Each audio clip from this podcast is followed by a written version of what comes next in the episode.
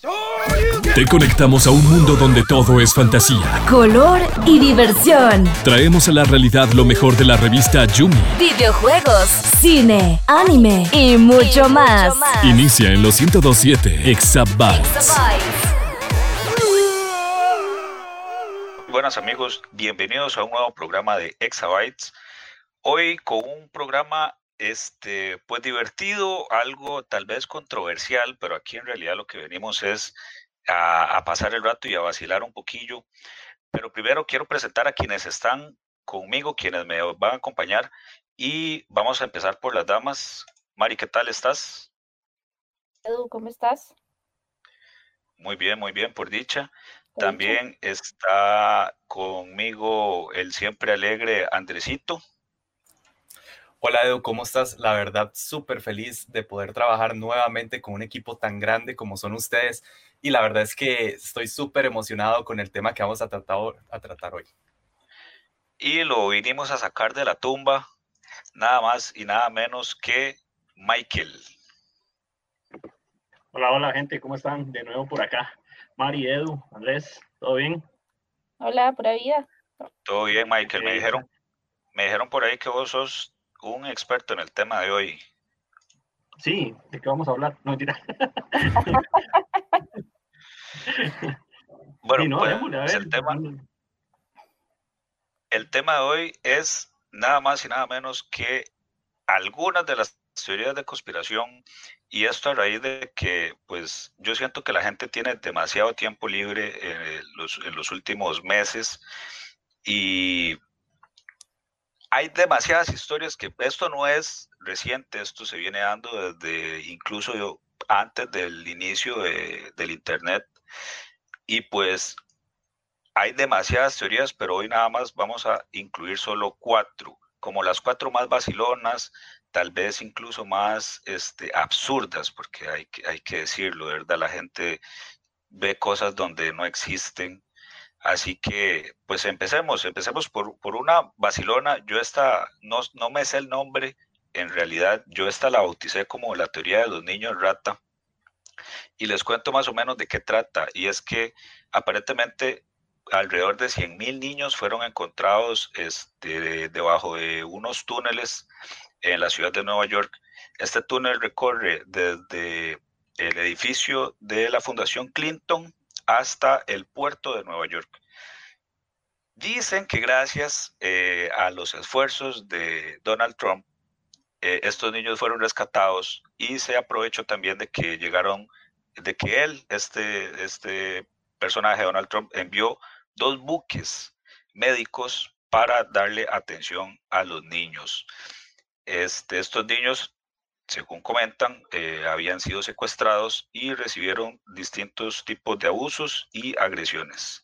Eh, ¿Qué piensan ustedes primero de esto? Y yo después les voy a dar mis conclusiones finales como de que esto es una completa falacia.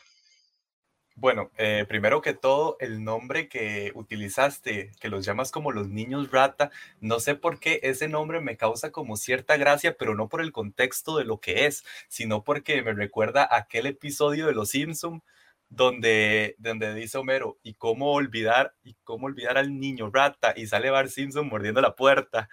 Entonces me hace como gracia porque es un nombre, bueno, un título que considero un poco grosero, a la hora de referirse a este tipo de teoría, ya que estamos hablando de esclavitud de unos, bueno, de un alrededor de 100 mil niños que supuestamente ellos fueron torturados y fueron asustados con el propósito de sacarles lo que se le considera adrenocromo. Para las personas que nos están escuchando en este momento, es, está siendo muy popular lo que es el adrenocromo. El adrenocromo se le considera la droga que usa la élite que esta es sacada a través de la adrenalina que causan las personas al momento de estar en un momento muy decisivo, en un momento muy crítico o estar asustados. Entonces, lo que produce es que la sangre se oxida. Entonces, al oxidarse la sangre, esta, esta tiende a sacarse después y es muy adictiva y supuestamente es, es causante o puede causar un rejuvenecimiento a la persona que la ingiere. y es que eh, tener razón, eh, Andrés, en lo que, en los datos que nos das, pero también hay que decir, o sea, esta droga no es, eh, o sea, no se ha confirmado si verdaderamente existe, si eh, hay la, haya gente que la consuma, en fin, o si este es el método en cómo la, como la traen. Este, decime, Andrés. Eh, sí, por supuesto. En realidad también hay teorías de que esta es vendida en la, en la Deep Web y que es demasiado cara, ya que, bueno, tratar de, de sacarla de las personas es un método que ya, como mencioné anteriormente, es muy ilegal realmente, se considera bastante ilegal y esto no es algo de, que acaba de surgir, sino que yo recuerdo una historia interesante, no sé si ustedes lo recuerdan, de una, de una persona que fueron como 500 años atrás llamada Elizabeth Bathory. ¿Ustedes reconocen a Elizabeth Bathory? No. Ok, Elizabeth Bathory como alrededor de 1500, 1600 se le consideraba la condesa sangrienta ¿Por qué se le llamó Condesa Sangrienta? Y es que ella eh, mató alrededor de más de 100 personas porque ella tenía como la creencia de que la sangre de la gente la podía rejuvenecer. Entonces, a la hora de matar a las personas que, que ella se topaba, se bañaba en esa sangre. Entonces, esa teoría supuestamente sigue siendo tomada para los grupos que se consideran élites y lo hacen para rejuvenecerse, como anteriormente había comentado. Sí, yo he escuchado, pero este, no sabía si de verdad era un mito o era algo real, porque yo hasta ahorita escuché, sí he escuchado, bueno, esas benditas, este, ¿cómo se puede decir? Em, este, mascarillas o inyecciones que se hace la gente para rejuvenecer, que son de plasma, que son también, se inyectan como sangre pero ya eso del adrenocromo, o sea, es algo que hasta ahorita estoy escuchando, la verdad. Tenía la, no tenía, o sea, la idea si era algo real, si era un mito, si, o sea, ¿qué? Yo, yo voy a aportar. Primero con lo del niño rata me parece también un poco, un poco cómico, eh, porque a, través de eso eh, me recuerda mucho a los videojuegos, ¿verdad? Pero eh, me parece curioso porque en esta, en esta época de pandemia no sé, he, notado como que se ha sacado más a la luz este tipo de conspiraciones. Entonces, he escuchado más y he como, como investigado un poquito más. Antes escuchaba, pero digamos que ahora, no sé, como que la gente, la, la, la pandemia le, empezó a generar eh, más tiempo para pensar. Dime, Edu. Sí, este, a ver, esta cosa de la, de la, de esta droga, bueno, primero, no está, como dije anteriormente, no está demostrado si en verdad existe, si este es el método en que se sal, en que la sacan. Pero, eh, como vos decís, Michael, estos tiempos de verdad este, saca la imaginación de la gente. Están inventándose demasiadas historias. Y antes de, de darte la palabra, Michael, otra vez, a ver, esta historia tiene un origen no, no es actual. En realidad esta historia viene como por ahí del 2014, eh, con la primera eh, campaña política que hubo entre Donald Trump y, bueno, la pasada campaña política en Estados Unidos entre Donald Trump y Hillary Clinton, pueden ustedes ver de que la historia dice que precisamente el túnel está debajo del edificio de la Fundación Clinton y que es Donald Trump ahora quien rescató a esos niños. Este otro punto que es muy importante tomar en cuenta, habla sobre dos barcos eh, médicos sí, estos barcos sí existen y sí llegaron. Uno llegó hasta a, Nueva York y el otro llegó a Los Ángeles, pero fueron para darle soporte a los hospitales que estaban saturados con gente eh, ahora que está esto del, del COVID. Entonces, estos barcos más bien llegaron a, como dije, a ayudar a los hospitales. No fue que llegaron a rescatar niños que reaparecieron de, de los túneles o no sé, me, parece que de verdad, o sea, la gente está muy loca. Decime, Michael. Para, para aclararte, y bueno, y para aclararles a los que nos escuchan, el adrenocromo sí existe. De hecho, es un compuesto derivado de la adrenalina. Lo que no, o sea, lo que es un mito es el hecho de que se utilice para rejuvenecer. porque digamos que la historia viene desde un libro, hace unos años viene desde un libro y desde una película, y no sé, la gente le empezó a agarrar ese significado y no sé si se utiliza para eso, pero sí sé que existe y es un compuesto que se utilice para rejuvenecer, ya eso es un tema de teorías eh, conspiratorias, ¿verdad? Que se utilizan en torno a lo que es el, el eh, Hillary Clinton y todo lo de eh, Epstein, ¿verdad? Que, gira en torno a lo que es la pedofilia y demás. Entonces, para aclarar también por ese lado, ¿verdad? Para que es un compuesto que se utiliza, pero bueno, no sé ni si se utiliza para qué, pero sí sé que no se usa para eso. Ok, entonces el, verdaderamente el adenocromo existe, bueno, yo no sabía. Qué bueno que Michael es todo un químico y está nos, viene aquí a, a, iluminar. Yo por, por, por esta parte sí no voy a creer o hacerme la idea de que la utilicen las élites o que sea algo que se consiga en la Deep Web.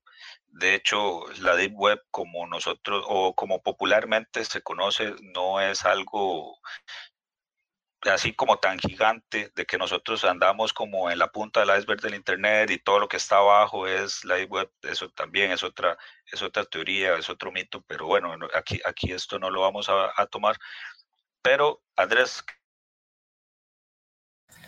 De hecho, es curioso hablar sobre el adrenocromo y lo que que está ubicado en la Deep Web. Y es que muchas personas a través de las redes, eh, no se sabe si es mentira o si es verdad, eh, han conseguido un poco de adrenocromo y muchos dicen que en realidad no es tanto como lo pintan. Inclusive les extrañó la forma en que lo están vendiendo porque no es tanto el líquido de la sangre, sino que está hecho como a través de pastillas. Y muchas personas a la hora de consumirlo han dicho que no tiene los mismos efectos que pintan.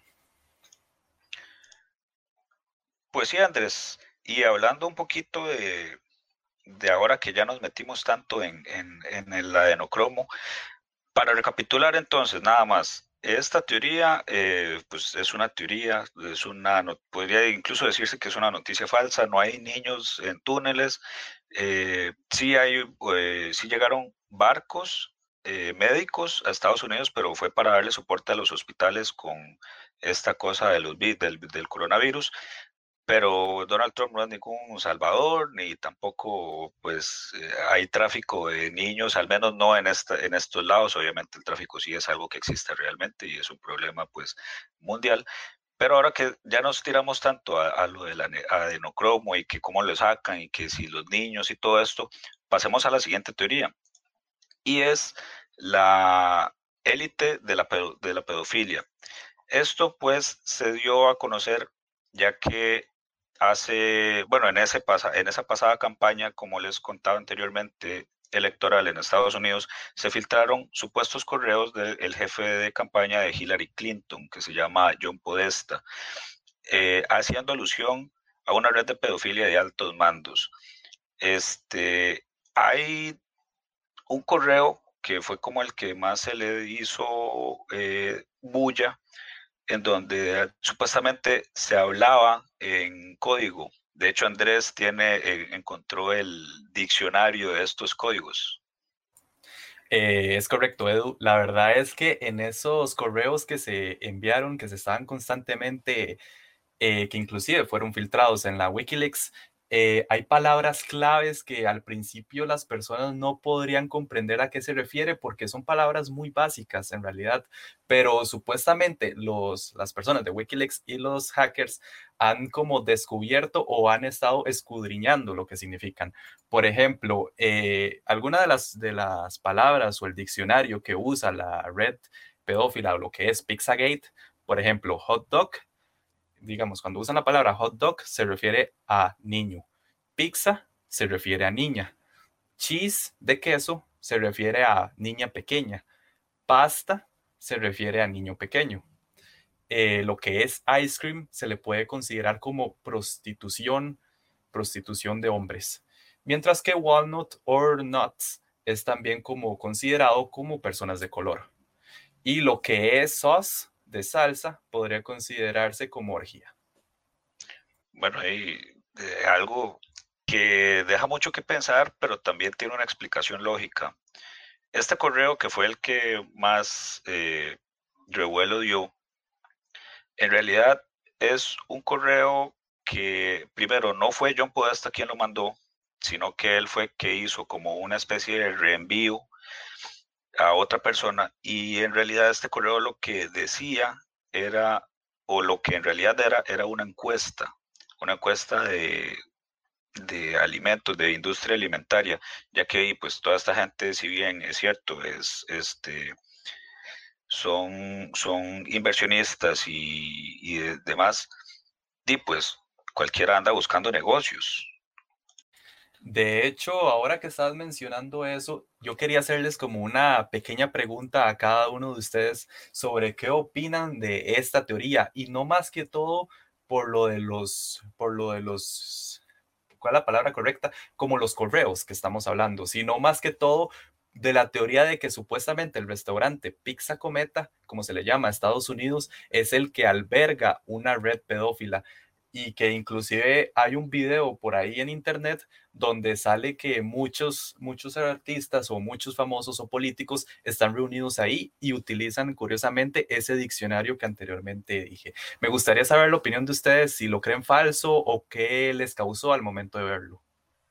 Bueno, a mí sinceramente eh, me parece falso estaba leyendo una noticia sobre una persona que entró al restaurante con una pistola y empezó a volar bala para salvar a los niños y no encontró ninguno niños. Entonces, no sé, me parece muy extraño y más que esta teoría salió en relación al durante el ciclo de elecciones presidenciales de los Estados Unidos. Entonces, no sé, a mí no me como que no me calzan mucho las cosas. Oh, en lo personal lo que pienso primero que nada, estamos en una época donde las redes sociales usted puede escuchar cualquier cosa. Y lo sigo diciendo, yo sigo insistiendo, caemos en el mismo pecado de nuestros papás y de nuestros abuelos, que no, que comparten esas cadenitas de compártaselo a 20 amigos para que algo le pase. Nosotros hacemos lo mismo pecando en que vemos a alguien en internet, a alguien que posiblemente sea famoso, ¿verdad? Eh, y ya le creemos todo lo que dice. Entonces, de, también eh, pecamos en no investigar por nuestra parte y de compartir eh, lo, que, de, lo que esa persona opina o creyendo que la, que la persona tiene fuentes oficiales o fuentes fidedignas, ¿verdad? Eh, esto de las, de las conspiraciones se va más allá de las manos de una sola persona.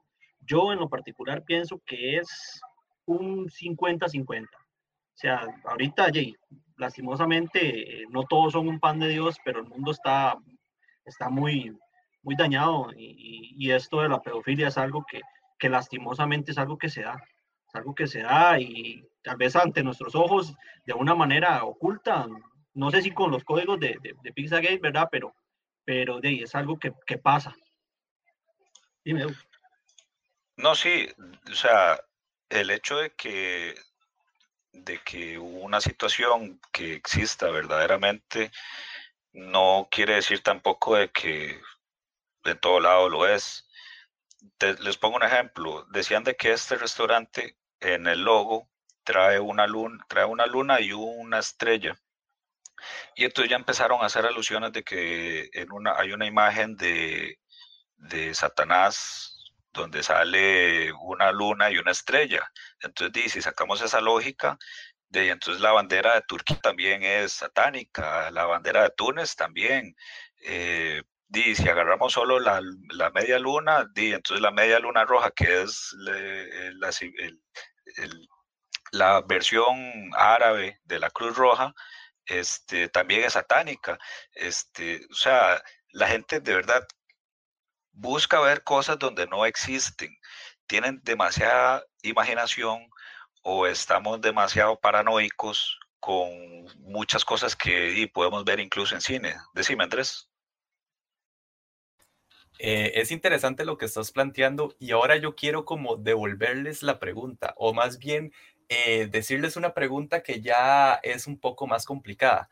Eh, quería preguntarles al respecto sobre lo que ustedes piensan o si ustedes creen que es verdad o no lo que pasó con este popular Jeffrey Epstein, no sé si ustedes lo recuerdan. ¿Lo conocen?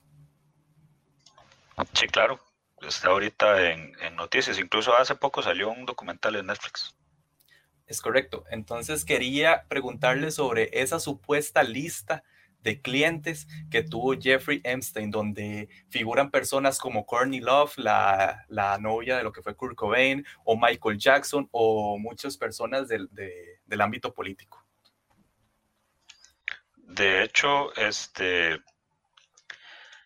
con eso de, Epstein es complicado. O sea, a él de verdad, bueno, ya estaba a punto de ser eh, condenado por los crímenes que había cometido y misteriosamente se suicidó en una celda antisuicidios. La verdad, eso sí está muy extraño. Eh, segundo, hace poco se le dio mucho mérito, perdón, se le dio mucho mérito a Anonymous por disque haber filtrado estas, esta lista, este, pues, le, le, llaman el pequeño libro negro, donde hay un montón de contactos. Pero sin embargo, primero, esta información ya estaba, ya era pública desde el 2018.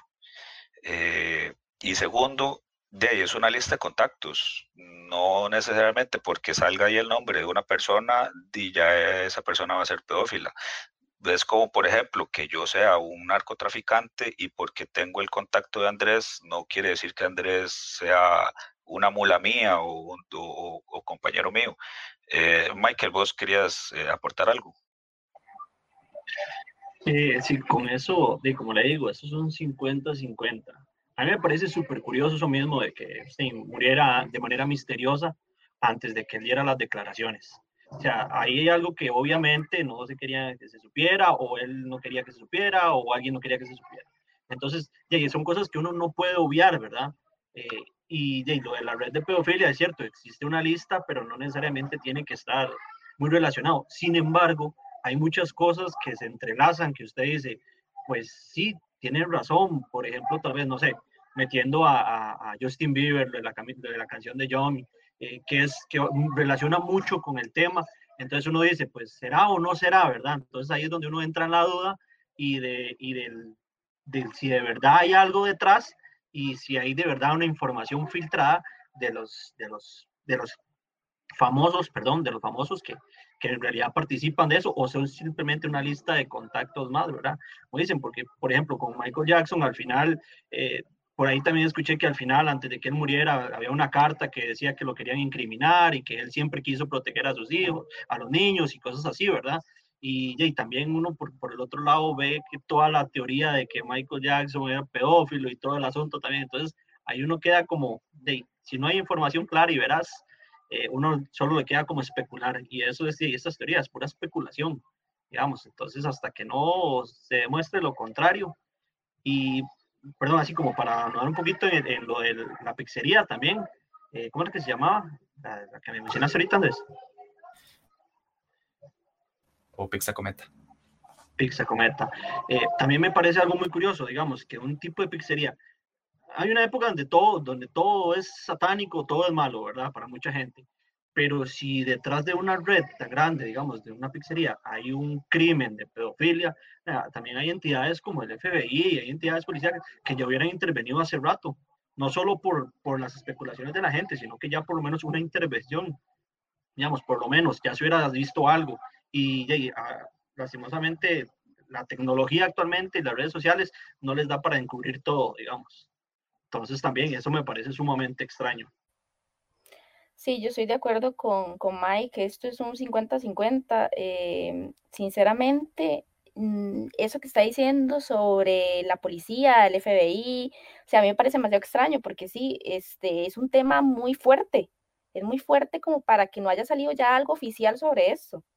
Entonces, este, al final, eh, lo de la lista, sinceramente, puede ser, sí, una lista de contactos solamente, eh, no sabemos al final qué pasó, por qué se, suicidó, el señor este no dio al final las declaraciones, pero no sé, por tener una lista con cierta cantidad de personas famosas no necesariamente quiere decir que todas estén involucradas. Eh, puede ser que sí, pero, pero no, no, no, no hay nada este, dicho totalmente. Sí, de hecho, este, bueno, y con, con, lastimosamente nunca vamos a saber verdaderamente qué fue lo que sucedió con este personaje, pero también una persona que dio un poco de qué hablar y nuevamente digo, porque la gente ve cosas. Eh, eh, por, ahí del 2018, Celine Dion sacó una línea de ropa eh, para niños en conjunto con otra marca que se llama No, si no me equivoco. Este, esta línea de ropa se caracterizaba porque era como, bueno, era unisex o es una línea de ropa unisex. Entonces, bueno, tanto niños como niñas pueden usar la misma camisa con el mismo diseño. La gente empezó a decir de que entonces esta eh, línea de ropa tenía mensajes subliminales, porque había una camisa donde decía New Order, entonces que ya Celine Dion estaba confabulada con los Illuminati, con el nuevo orden mundial. Entonces yo aplico la misma lógica como lo hice ahora con las estrellas y las lunas.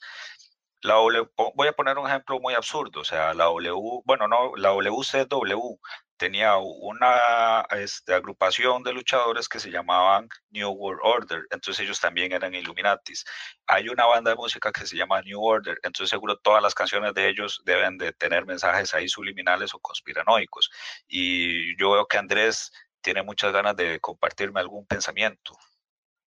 Eh, bueno, la verdad es que sí, sí es como algo de 50-50, ya como reafirmando lo que mis compañeros dijeron, porque al fin y al cabo uno no conoce completamente en qué mundo estamos viviendo, no sabemos en qué control estamos viviendo incluso. Entonces me parece interesante, la verdad, que no las descarto, sin embargo, tampoco puedo decir si son. Comparto lo que ellos dijeron. Bueno, y aquí yo soy como el único, el escéptico.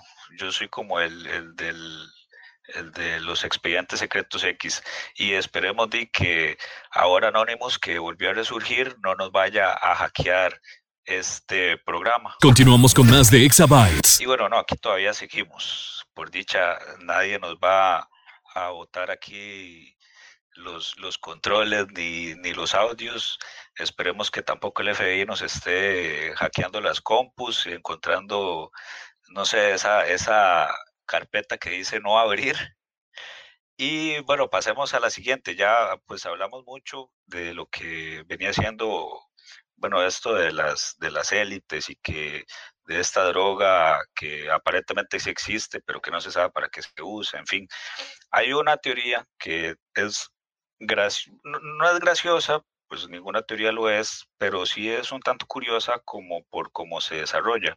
Y es que, eh, como a muchos otros famosos les ha pasado, la gente llega y empieza a creer que algo le pasó a X famoso y resulta que lo revivieron o que lo suplantaron. ¿Por qué no sé? Porque resulta que esta persona usaba el pelo corto y se lo decidió dejar crecer, entonces ahora ya es otra persona, ya no es la misma. Y así le pasó a Paul McCartney, ya que actualmente el Paul McCartney, comillas, comillas, que conocemos, no es el original. Dice esta historia que eh, eh, este, bueno, un gran artista, cantante, bajista y es compositor, supuestamente habría desaparecido en circunstancias misteriosas.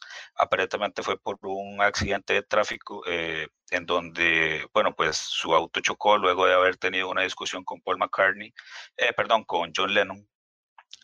Eh, y esto fue por ahí de septiembre de 1961. Y pues luego de, que se abrió una investigación por este supuesta, este muerte. Llegó un miembro de los que estaban con la investigación y les dijo a los, al resto de los integrantes de los Beatles que les tenía la propuesta de buscar un doble para así eh, evitar una aparente eh, epidemia de suicidios en las jóvenes inglesas de esa época, ya que di que se les haya muerto un ídolo para ellas, eh, pues iba a, pegarles fuerte. Entonces, al final, el elegido fue un hombre llamado William Campbell, que esta persona se dice en esta teoría había sido eh, la ganadora de un concurso de talentos y de dobles de personas famosas. De hecho, él representó a Paul McCartney y había ganado. Entonces lo tomaron, lo trajeron, le dieron clases de, música, de canto, composición, le hicieron ciertos retoques este, quirúrgicos a la cara para hacerlo más, más realista y de hecho la gente decía de que cuando Paul McCartney se empieza a dejar a crecer el pelo es para ocultar las cicatrices que hay debajo de, perdón, detrás de las orejas. Eh, también otra gente decía que es que no cantaba igual, que el tono de voz era diferente, etcétera, etcétera. también se dice de que los argumentos a, a, esta supuesta muerte de Paul McCartney es que hay aparentes indicios hallados entre muchas grabaciones de los Beatles a partir del año de 1967 entre los cuales están, bueno, pues canciones que si les das vuelta tiene un mensaje, que si un, un álbum, de hecho uno de los más famosos que es el de Abbey Road, más adelante se los voy a comentar qué es, cuál es el supuesto mensaje secreto que tiene, y que pues todas estas pistas que fue poniendo la, la banda las pusieron eh, para que los fanáticos fueran como armando un rompecabezas y así descubrir la supuesta verdad. Entonces, no sé muchachos, ¿ustedes qué opinan de esta teoría de que Paul McCartney en realidad está muerto y, y ahí el que tenemos es un, un doble? Andrés. Bueno, la verdad es que esto no es la primera vez que yo escucho una teoría de este estilo, porque siempre se lo hacen a todo artista, a todo político, a todo actor, a cualquier persona de renombre o conocido por los medios, le van a hacer esto mismo. Pasó como el caso de Michael Jackson, que no había muerto, también el de Joe Morrison, el de no, el de Joe Morrison, no, Jim Morrison, siempre me confunde y siempre lo confundo con este luchador de la W, es con Jim Morrison y es que supuestamente él se fue para, para África, que habían fingido su muerte. O vamos a ver, también pasó con Elvis Presley y ha pasado con muchísimos otros, inclusive con Hitler había sucedido que supuestamente él igual fingió que, que lo habían asesinado y se mudó para Sudamérica. Inclusive hay supuestas fotos donde se ve a Hitler como en los 70s, en los 80s, por ahí. Entonces es algo como que ya se ha visto mucho. No sabría la veracidad de esto, pero esto sí me lo tomo con un escepticismo. Sí, de hecho, hay un, pueden buscar un documental que se llama, documental entre comillas, que se llama eh, El último testamento de George Harrison en donde supuestamente un, bueno, el director de este documental recibió tres, eh, tres cassettes donde tenían eh, tenía el nombre que lleva este documental, donde supuestamente quien cuenta la historia es George Harrison. Se le hicieron supuestos eh, exámenes a la grabación para ver si concordaba la, la, voz de esta persona que salía en estas cintas con la voz de George Harrison y los resultados fueron inconclusos, o sea, no, no se demostró si verdaderamente era o no era. Por lo que entonces cualquier persona que pudo haber este, hecho como una especie de, doblaje o de, de, de, parodia, no sé, a la voz de George Harrison, pudo haber hecho estas cintas y echar, contarse esa historia. Este, a mí la verdad es que eh, cuando la vi, me la creí como por dos meses, pero ya luego en realidad me pareció absurda.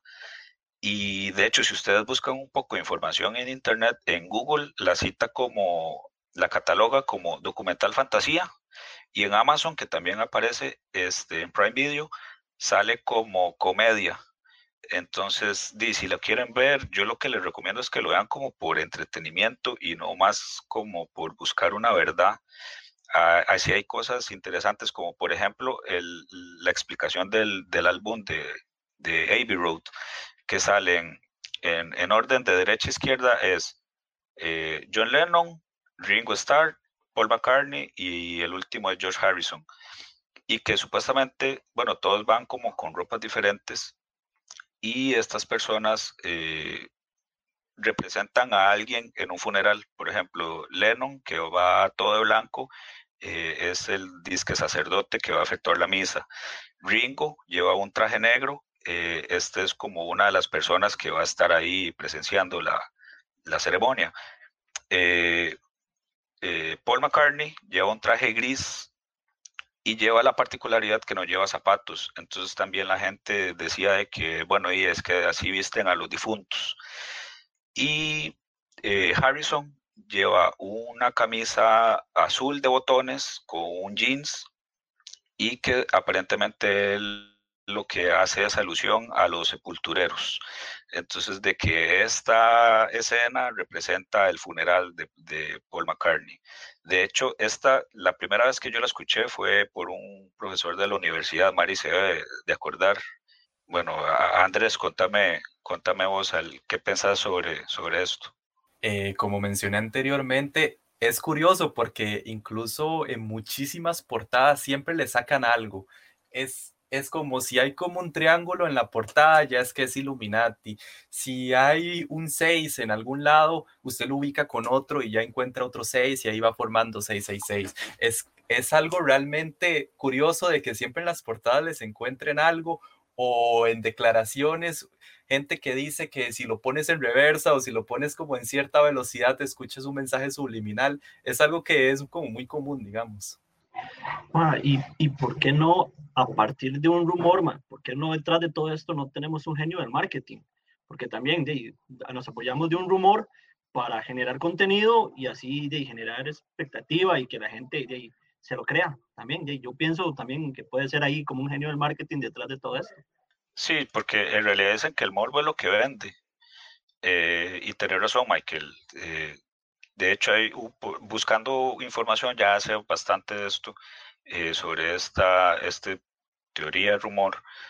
encontré una canción que decían que en el video aparecía como aparecía un carro y dentro del carro en la ventana se veía como la silueta de Paul McCartney, dice que era el cuerpo de, del cuerpo muerto cuando ocurrió lo del accidente. Al final la canción pues es buena, pero es una manera también de, generar, bueno, ahora visitas o que la gente pida el video para, poder verlo y así hacer más, más, más comercial pues todo esto.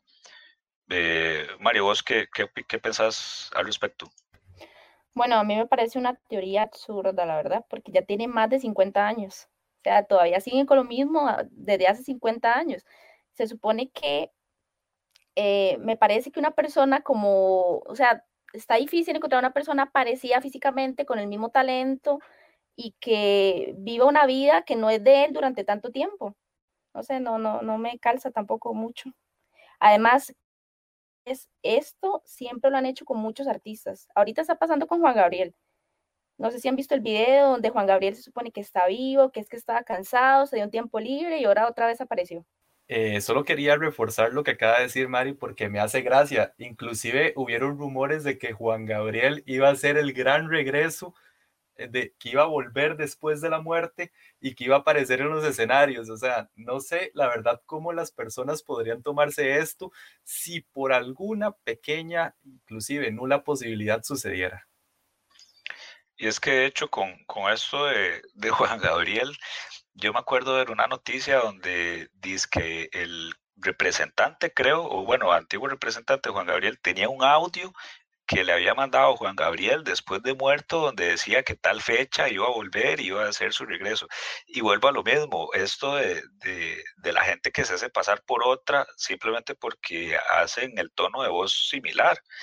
O sea, a mí la verdad es que me parece demasiado, eh, no sé, o sea, tonto de cómo la gente se cree estas cosas. Eh, bueno, en el caso de Juan Gabriel, que era de una manera en realidad de llamar la atención de, esta, de este disque representante, no sé, me, me, pareció una historia muy rara. Pero siguiendo con el tema de famosos, la última teoría que les traemos eh, en realidad es un recopilatorio, ya que en sí son películas eh, malditas, como por ejemplo las del Exorcista, Poltergeist, Omen, eh, El bebé de Rosemary y demás. Andrés, Andrés se sabe le explica, bueno, algunas historias sobre estas películas, que fue como el misticismo que hubo detrás de ellas, y también hay otras que tienen como una explicación de por qué fue que se dieron, aunque tampoco están así como 100% confirmadas. Eh, quisiera eh, comenzar con una teoría que me llamó bastante la atención, pero es que esto no es tanto una teoría, fue un hecho que sí sucedió, que fue lo de la grabación de la película El Conquistador. No sé si ustedes recuerdan lo que, lo que, lo que sucedió en aquel entonces. Sí, una, fue una producción, de hecho, eh, ¿cómo se llamaba esta persona? Eh, Howard, Howard Hughes se llamaba fue quien, quien la produjo, que de hecho hay una película de, de, Leonardo DiCaprio donde él lo interpreta, la película es la, El Aviador. Eh, sí, esta película que tuvo varias implicaciones, incluso fue un fracaso en taquilla y gastó un platal de la época. Correcto. En primer lugar, fue que se gastó demasiado dinero en la producción de la película. Segundo, es que pasaron ciertos accidentes eh, en el transcurso de la película, como por ejemplo que la, una de las protagonistas fue atacada por una pantera, o inclusive muchos de los, de los actores o de los productores y directores fueron como lastimados o lesionados en la grabación de algunas escenas. Pero lo más controversial, lo más lo más llamativo de esto, de cómo es posible que puedan hacer este tipo de cosas, es que esa película fue grabada en un desierto donde se estaban realizando, o bueno, donde se realizó eh, pruebas nucleares. Entonces, a la hora de los actores estar expuestos a ese tipo de radiación que aún emana, que puede durar décadas en un lugar, se vieron afectados y muchos murieron incluso por diversos tipos de cáncer. Yo no sé por qué no, no, no prenden a Jackie Chan mejor, que pasaba las escenas de, de acción y todo, y salía todo lesionado y todo. Porque también he visto que muchos de los rumores de las películas malditas son por accidentes que pasan en las mismas películas. Y por ejemplo, leía la de El Mago de Oz, que tuvo, tuvo muchos accidentes, que por ejemplo el hombre de Ojalá tuvo una reacción alérgica al polvo de plata, eh, una de las actrices casi muere quemada, la que hacía la bruja, que el perrito salió lesionado, ya no pudo seguir más y todo, son cosas que, que pasan, entonces la gente ya les agarra como la maldición. Entonces, de, yo no sé por qué no aprenden a Jackie Chan mejor y, hacen sus propias escenas y, y se aguantan. Eh, bueno, era nada más como para agregar un pequeño detalle y es que había olvidado el nombre del desierto. Eh, The Conqueror o El Conquistador se rodó en el desierto de Utah para que puedan verificar lo que sucedía en ese lugar. Sí, de hecho, otra este, teoría, bueno, otra película maldita eh, fue la de Poltergeist, que supuestamente muchos de los, de los miembros que, bueno, de los actores que participaron en esta película murieron pues en, en extrañas eh, situaciones. Aquí se le atribuye más por el hecho de que aparentemente se utilizaron eh, esqueletos de personas reales eh, o sea, que eran cadáveres, literalmente, y también que hubieron ciertas escenas que las rodaron en un, en un antiguo cementerio indio, y que, y que es curioso, o sea, siempre cuando algo pasa o, o construyen algún edificio, una casa, y resulta que hay fantasmas, es porque está encima de un cementerio indio. De hecho, donde yo vivo decían de que aquí es, eh, bueno, uno de los parques que hay aquí, este, eh, era un cementerio, no sé, indígena. Entonces, dime, me parece muy, muy raro. No sé si alguno de ustedes quiere hacer un, comentario sobre esta película. Bueno, sobre esa película no, pero eh, sobre la del exorcista, porque me da gracia que, eh, bueno, obviamente esa película no es de la época de nosotros, pero si usted se pone a hablar con los papás, ellos cuentan que esa película fue eh, lo peor que pudo haber en la época, que la gente convulsionaba en las salas de cines, que había ambulancias afuera esperando a la gente, eh, que no sé, que la actriz quedó loca, eh, que tenía el diablo metido. son demasiadas cosas. A mí me da gracia esto de las teorías porque es algo que no, no viene ahorita, sino es algo que está desde antes. Y si usted se pone a buscar, tal vez sí pasaron cosas durante el rodaje, pero hay, hay muchos mitos sobre esto. No sé si a ustedes les ha pasado, porque mi mamá eh, ve el exorcista y ella le da algo. O sea, ella paga el televisor, ella no soporta ver esa película. Y uno ve ahorita los efectos y uno dice, son súper malos. O sea, no, son, no es como para tanto, pero por la época en que la vieron, obviamente no existían los efectos que hay ahorita. No sé si a alguno le ha pasado eso. Sí, de hecho, este, me pasa más o menos, bueno, me pasaba antes porque tal vez uno era muy sugestivo a ciertas cosas, entonces que si uno veía, no sé, alguna posesión o algún video de, de exorcismos o cosas así, entonces cuando yo llegaba me quedaba dormido y me despertaba a medianoche o a las 3 de la mañana, como dicen también, de que es la hora del diablo. Eh, no sé, tal vez del, por el mismo nervio, estar pensando en eso, me despertaba temblando, entonces yo sentía como que se me estaba metiendo algo, pero, o sea, es, todo, todo está en la mente en realidad. Eh, y, y Mari tiene razón, o sea, antes no existía tanto esto de las redes sociales, la, el acceso a la información no era tan fácil como es ahora. Entonces ya a vos llegaban y te decían, no, mira, es que di, en esa película usaron a, una poseída de verdad, y vos te lo ibas a creer. Entonces, di, son como, van cambiando los tiempos. Y también otra teoría, bueno, perdón, otra supuesta película maldita, no es más, no, no es una película, sino es más de un personaje que es muy popular en realidad y estamos hablando de Superman. Y es que aparentemente este personaje en específico en las películas eh, tiene como una maldición. Yo sé que Andrés me puede explicar un poco más eh, amplio sobre este tema particular. De hecho, llama mucho la atención porque lo que fue el actor Christopher Reeves y el anterior Superman, el clásico, ambos terminaron muriendo después de realizar el papel de Superman. Es, es curioso porque... Eh, eh, corrección, hay un toque, Andrés. Eh, Christopher Reeves no murió, bueno, obviamente murió después del papel, pero murió de viejo. El problema con Christopher Reeves fue que después de haber hecho esta película, sufrió un accidente que lo dejó cuadraplégico y pues di, ya no pudo actuar más. Edu, más bien muchísimas gracias por la corrección. Eh, yo lo digo porque todo lo que va alrededor del personaje de Superman es controversial. Inclusive el actor de Smallville le dio, o él mismo le dijo a los directores y productores que no quería usar el traje de, Superman porque le daba como miedo o, tenía ese grado de susceptibilidad de que podría suceder algo igual ha pasado, creo que Edu me puede explicar incluso qué fue lo que Henry Cavill, lo que, él lo que le sucedió después de usar el traje o qué pensó. Con el caso de Henry Cavill, eh, no fue tan trágico, pero di, para nadie es un secreto el montón de, problemas que tuvo él en la realización de la película. Eh, los director, el director se quejó mucho sobre eh, la manera de comportarse de él.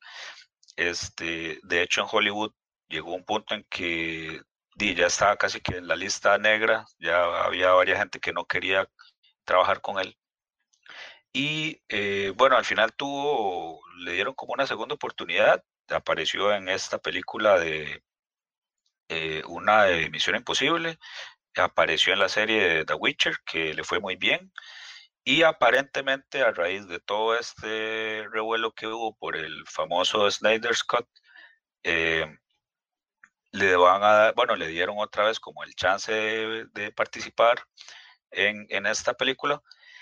Y resulta que eh, como que ya le van a devolver el, papel, porque aparentemente ya se, se, le iban a quitar, porque Man of Steel 2 no iba a ser con él, iba a ser con otro actor ahora como que aparentemente di, la productora eh, di, le quiere dar como esa oportunidad nuevamente a Henry Cavill, como que ya se eh, reivindicó, pero igual, o sea, estuvo a punto de, de, que su carrera eh, profesional muriera. Y di, fue, fue que se salvó, pero a raíz de, pero todo esto pasó luego de la película de Superman, de él haber interpretado a este personaje. Eh, ya para concluir con respecto a películas malditas o películas que tienen controversia, me gustaría como cerrar con broche de oro, hablar sobre la película La profecía o The Omen. No sé si ustedes recuerdan la película que es alrededor de los años 70. Sí, sí, yo vi la, la original, pero solo, solo esa vi. Correcto, y es que la película tuvo una gran cantidad de controversia y gran cantidad de problemas en el momento de rodarla. Y es que, por ejemplo, una de las canciones que se utilizó en la película de The se le llama Ave Satani, que de hecho el que la realizó, Jerry Goldsmith, Goldsmith, perdón, eh, ganó el Oscar como mejor banda sonora en ese momento, pero se supuestamente la película, o bueno, el tema que se utilizó, las personas que estuvieron eh, cantando en la película escucharon sonidos extraños alrededor de ella, oían como de susurros, oían cosas bastante, bastante interesantes en ese aspecto. Inclusive en la película, eh, no sé si ustedes conocen lo que es a la persona llamada Anton LaVey, que él fue el fundador de la iglesia satánica. Él visitó a, uno de los productores, a Richard eh, Donner, durante el rodaje para advertirle sobre los peligros que traía hacer este tipo de películas en este tiempo. Igual hubieron muchos accidentes, eh, personas que la verdad se quitaron del rodaje, tuvieron papeles y al final los terminaron rechazando. Fue una completa odisea hacer este tipo de película. Y es que bueno, eh, como bien dice Andrés, en, en, realidad en muchas películas siempre hay altercados y problemas y demás, pero estas específicamente que mencionamos, eh, son como las que fueron marcadas porque tuvieron muchos problemas. De hecho, la última que, que vamos a mencionar es la de El bebé de Rosemary. Y esto no fue tanto por lo que pasó en la película, sino por lo que pasó luego de la película. Y es que, bueno, es de cultura popular eh, la historia de el asalto a la casa de Roman Polanski por parte de miembros de la secta de Charles Mason en donde asesinaron lastimosamente a la esposa de, este director, que, había, que de hecho en ese momento estaba embarazada. Eh, de hecho, hay una versión, esta, la, la, película de Once Upon a Time in Hollywood, eh, es una versión alterna en realidad a, lo que pasó, pero es muy buena, se la recomiendo por si, la, por si la, no la han visto. Pero eh, sí, o sea, esta, esta película, luego de que Roman Polanski la, la dirigió, bueno, le sucedió este, este, esta, le pasó esta tragedia. Y luego, eh, hubieron, tuvo muchos problemas con la ley y actualmente pues su carrera está casi prácticamente que sepultada. Eh, ya para ir concluyendo, no sé si alguno de ustedes quiere dar algunas eh, impresiones finales, algunos pensamientos finales. La verdad es que yo siempre digo, uno siempre debe tomar estas teorías con una pinza, así de poquitos y tener cuidado porque uno puede creerse algo que tal vez en realidad es desinformación o, es traído por personas maliciosas. Entonces siempre hay que tener cuidado con todo tipo de teorías, siempre hay que tener un grado de escepticismo e investigar siempre por diversas fuentes, no solamente tirarte a creer lo que tal vez un grupo estilo Anonymous o un grupo de personas que creen incluso lo que Anonymous dice eh, es algo verídico. Entonces, siempre sean escépticos, no se crean todo lo que leen, sin embargo, tampoco descarten. Muy cierto, Andrés. Eh, yo quiero decir, quiero, quiero terminar con un pensamiento propio y es que no se crean primero todo lo que hay, todo lo que leen en Internet, todo lo que ven. Eh, y, en estos tiempos yo siento que la, que la vida es tan, la vida cotidiana es tan aburrida que la gente se cree cosas, inventa cosas y ve cosas donde no las hay, ni simplemente como para darle ese condimento que alegra el existir, como dice una canción que sale en Los Simpson. Y di, la verdad es que sean felices, no se compliquen. Y si le quieren dar un plus a su felicidad, mejor sigan la página de Facebook de Exabytes, así como también las distintas redes sociales de Revista Yume, como lo son Facebook, Twitter e Instagram.